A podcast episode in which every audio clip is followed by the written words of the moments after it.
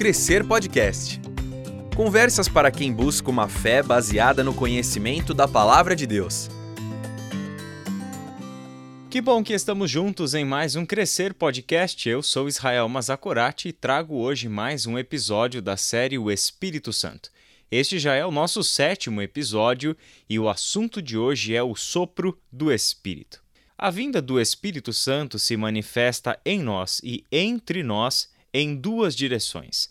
A primeira é um sopro para fora, em que o movimento do Espírito é em direção ao mundo a partir de nós. A segunda é o sopro para dentro, em direção à vida interior humana, ao nosso coração. A imagem do sopro estamos usando porque, em alguns episódios atrás, falamos que, tanto no grego quanto no hebraico, o espírito significa sopro, vento, ar. É dali que vem o fôlego de vida, é do Espírito Santo de Deus soprado em nós que é possível a vida, tanto física quanto a vida eterna de Deus, que foi trazida para dentro da história por intermédio do sacrifício de Jesus e da obra sequente do Espírito Santo. O texto de Atos, capítulo 1, do verso 6 ao verso 8, consiste em uma apresentação do Espírito Santo feita por Jesus. Nesse texto, o enfoque de Jesus é mostrar o sopro do Espírito que movimenta os discípulos em direção ao mundo, impelindo-os ao trabalho missionário que consistia em anunciar ao mundo a chegada do reino de Deus na pessoa de Jesus Cristo. O texto de Atos 1, de 6 a 8, diz assim: então os que estavam com Jesus lhe perguntaram: Senhor, será esse o momento em que restaurará o reino a Israel? Ele respondeu: O Pai já determinou o tempo e ocasião para que isso aconteça, e não cabe a vocês saber. Vocês receberão poder quando o Espírito Santo descer sobre vocês, e serão minhas testemunhas em toda parte, em Jerusalém, em toda a Judéia, em Samaria e nos lugares mais distantes da terra. Vamos fazer três considerações sobre esta passagem. Em primeiro lugar, o contexto dela é após a ressurreição de Jesus, em que ele estava preparando os discípulos para a missão de proclamar o reino de Deus. Por quarenta dias, ele se reuniu com os seus discípulos e lhes deu diversas instruções acerca do Espírito Santo. Segundo o texto de Atos, capítulo 1, versículo 2, essa instrução de Jesus aos discípulos aconteceu por meio do Espírito Santo. Veja só, depois de dar a seus apóstolos escolhidos mais instruções por meio do Espírito Santo. E essa é uma importante afirmação que mostra o papel de direcionamento e de instrução que o Espírito Santo desempenha no povo de Deus. Segunda consideração: havia dúvidas por parte dos discípulos. Mesmo eles recebendo instruções por 40 dias, sem contar os anos de ministério de Jesus anteriores à sua morte e à sua ressurreição, os discípulos tinham dúvidas com relação ao tempo em que o reino de Israel seria restaurado. Tais dúvidas demonstravam uma grande incompreensão acerca do assunto central de todo o ministério de Jesus e aquele que tinha sido o tema das conversas de Jesus com eles dos últimos 40 dias. E este assunto era o reino de Deus ser maior do que o reino de Israel. Existia, portanto, incompreensão por parte dos discípulos. Em terceiro lugar, a vinda do Espírito deveria ser aguardada com expectativas de quem espera receber instruções sobre o que fazer, sobre como agir, bem como de pessoas que aguardavam ansiosamente por receber o poder para fazer o que deve ser feito. É a presença capacitadora de Deus que estava sendo aguardada com a vinda do Espírito Santo. A sequência do livro de Atos dos Apóstolos, como já vimos em outros episódios desta série, não só narra as vindas do Espírito Santo sobre toda a carne e rompendo as barreiras étnicas ao incluir pessoas de diferentes povos no único povo de Deus. Atos narra também os muitos meios usados pelo Espírito para transformar a mente deles quanto à universalidade do Evangelho anunciado por Jesus e que agora consistia na tarefa, na missão deles. Um bom exemplo disso é o próprio livro de Atos, capítulo 10 até o capítulo 11, versículo 18. Esse assunto, então, é o movimento missionário do Espírito. Ao soprar o povo de Deus em direção ao mundo, o Espírito colocou aqueles homens e mulheres em terrenos desconhecidos da vontade e do agir de Deus. Ao movimentar os discípulos para fora de Jerusalém, ou seja, para fora da sua zona de conforto, o Espírito, ao mesmo tempo, lançava os discípulos ao desafio de ampliar os seus horizontes, de romper as suas barreiras de entendimento para perceberem os mistérios profundos da realidade que agora estavam acessíveis a eles pela presença do Espírito. Os mistérios profundos da realidade divina que agora estavam acessíveis no conhecimento de Deus por meio do seu Espírito podem ser percebidos em diversas cartas do Novo Testamento. Vamos a alguns exemplos. Efésios capítulo 1, versículos 9 e 10.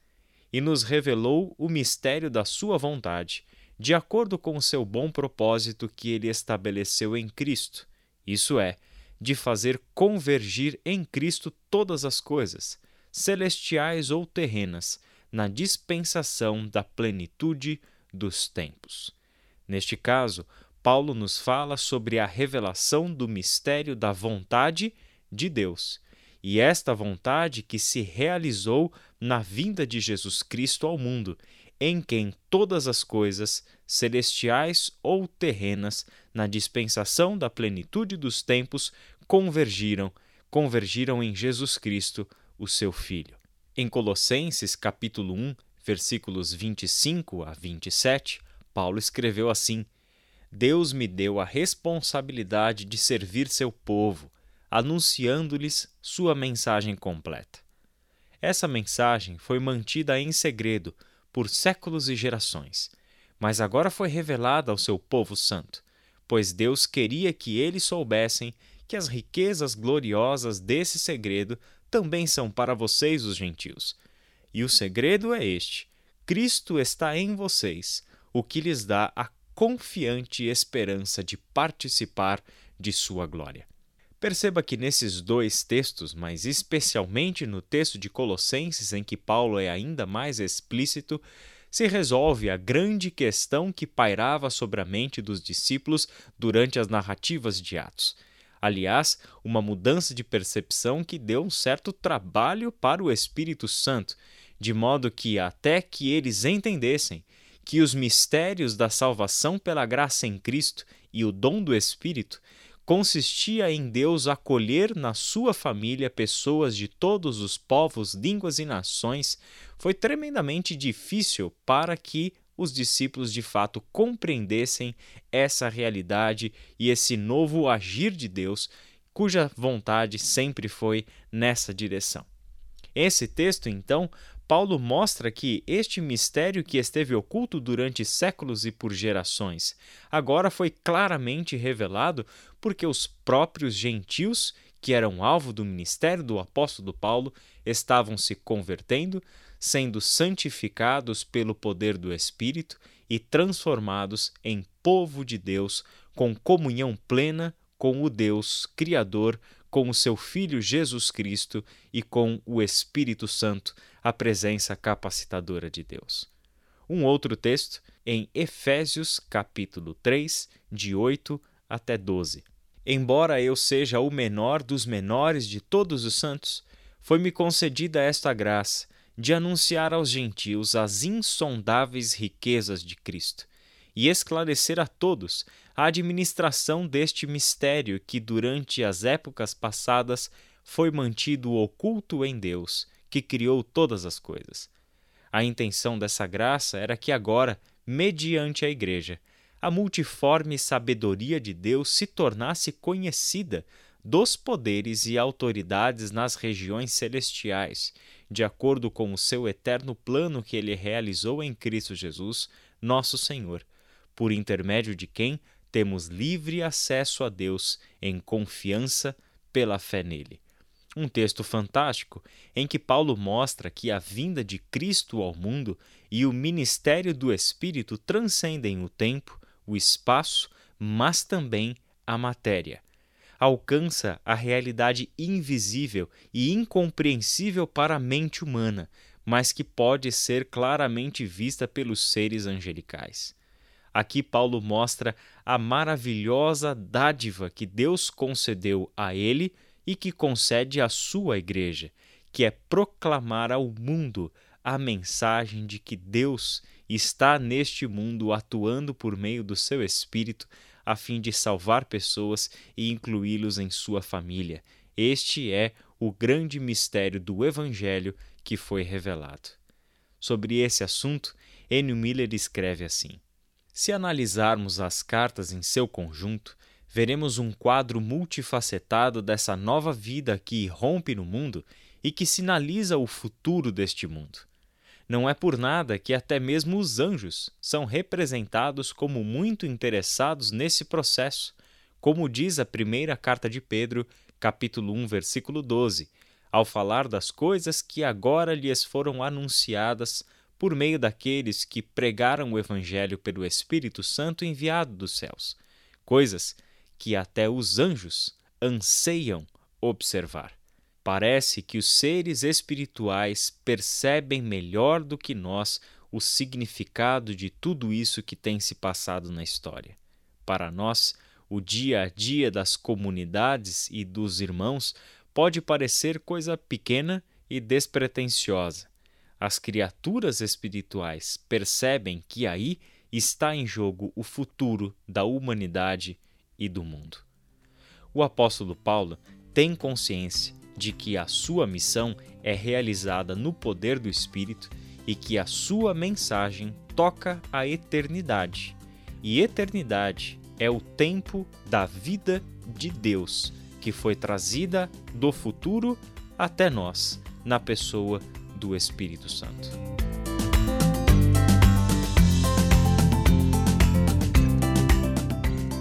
Este é o Crescer Podcast. Sua edificação é o tema da nossa conversa.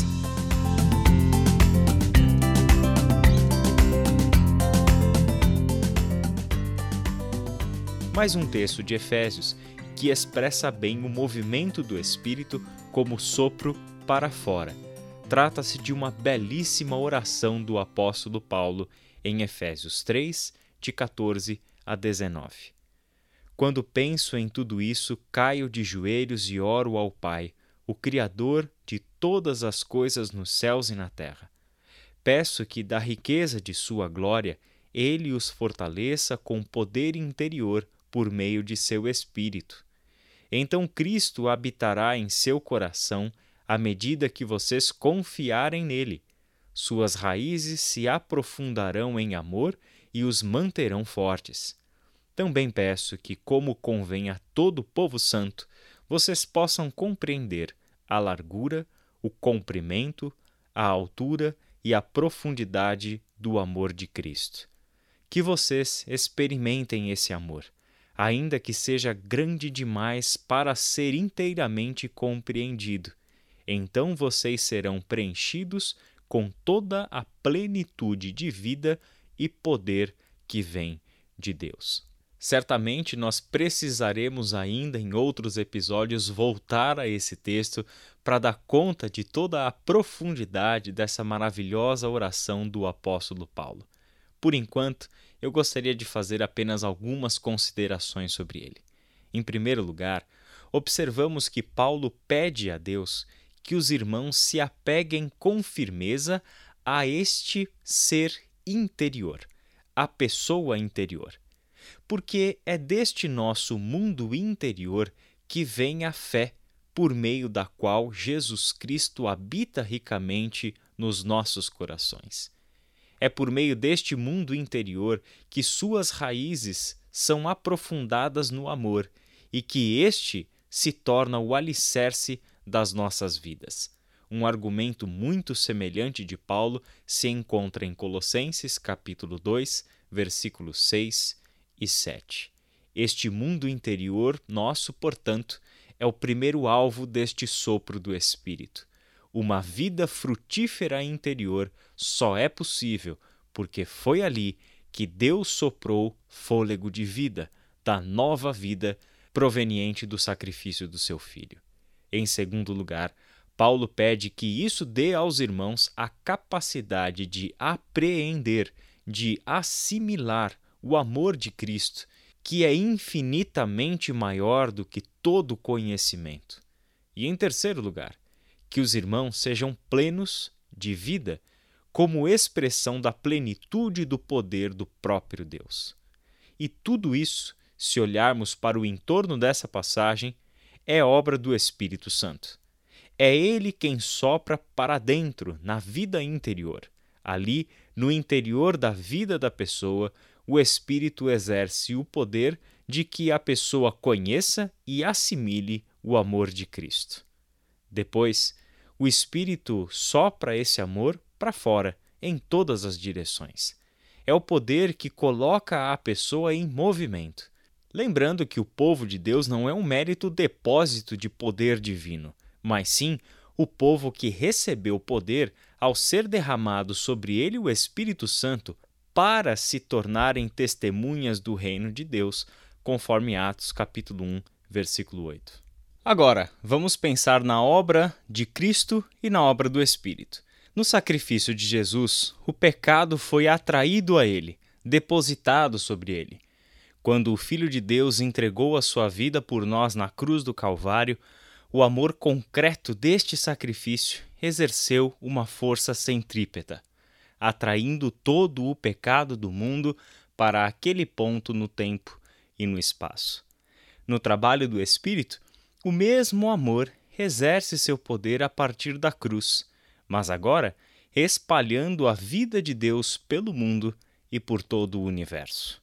Enio Miller comenta o seguinte: Foi graças ao fato de este amor já ter se estendido antes a todo o universo que o pecado pôde ser cercado e aspirado. Mas agora o mesmo movimento assume a forma de uma brisa leve que, desde a cruz, sopra em todas as direções, cobrindo todo o universo com o sopro deste amor. É como se a cruz se estendesse invisivelmente para todos os lados, para cima, para baixo, espalhando a força regeneradora do amor que ali se mostrou concreto e pleno, no movimento do Espírito que, desde a cruz, sopra de novo sobre todo o universo, dando início a uma nova criação. E assim, como profetizaram os antigos, a terra se encherá do conhecimento de Deus, esse conhecimento singular que é fruto do amor. Por fim, em que consiste o sopro do Espírito entre nós e em nós. Algumas palavras são usadas no Novo Testamento para descrever os objetivos e os resultados do sopro do Espírito para dentro e para fora.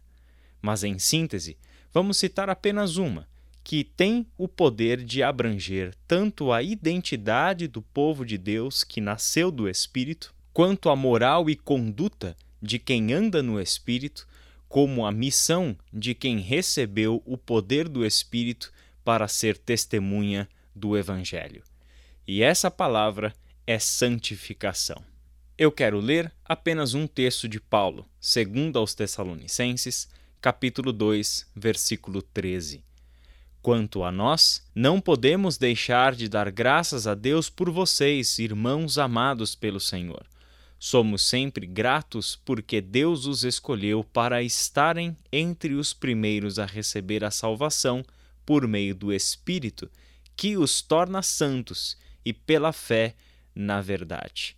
A frase de Paulo é muito clara. O Espírito Santo é quem os torna santos. E uma coisa que você já deve ter percebido ao longo dos nossos episódios especialmente no episódio de hoje, com os muitos textos de Paulo que nós citamos, mas também nas suas próprias leituras do Novo Testamento. A palavra que Paulo mais utilizava para falar da igreja, povo de Deus, é santo. Aos santos que estão em determinada cidade. O povo cujo adjetivo que melhor o define é santo, sempre terá sobre si o mandamento de desenvolver a salvação, de produzir uma vida de santidade. Diante disso, lançamos uma última pergunta no nosso episódio: O que é santidade?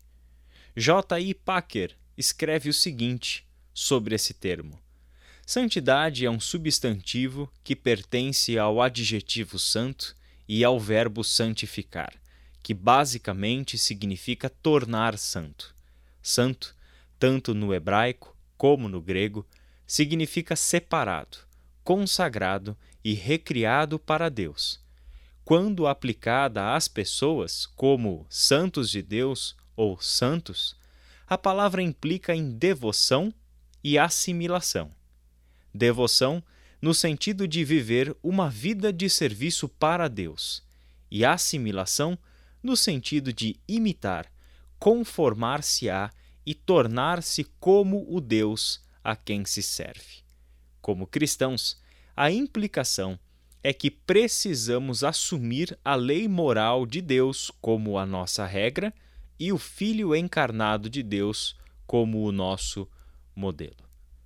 Com essa explicação, nós vamos encerrar esse podcast lançando algumas perguntas que serão respondidas nos próximos episódios. Primeiro, como alcançar essa santificação?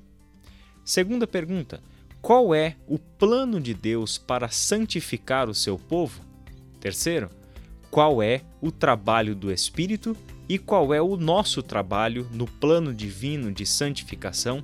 E por fim, quais são os riscos de um esforço para a santificação sem entender corretamente o plano de Deus para nos santificar? No próximo episódio, vamos falar então um pouco sobre o espírito que sopra para dentro. E ao falar sobre esse assunto, entraremos em questões relativas à ética do apóstolo Paulo e o fruto do espírito, bem como os dons do Espírito Santo. Por isso, nos encontraremos no próximo episódio que Deus te dê uma ótima semana e até a próxima. Este foi o Crescer Podcast, produzido pelo Ministério de Educação Cristã da Ibaviva. Ajude a divulgar esse podcast. Siga nossa página no Instagram e compartilhe educação.ibaviva.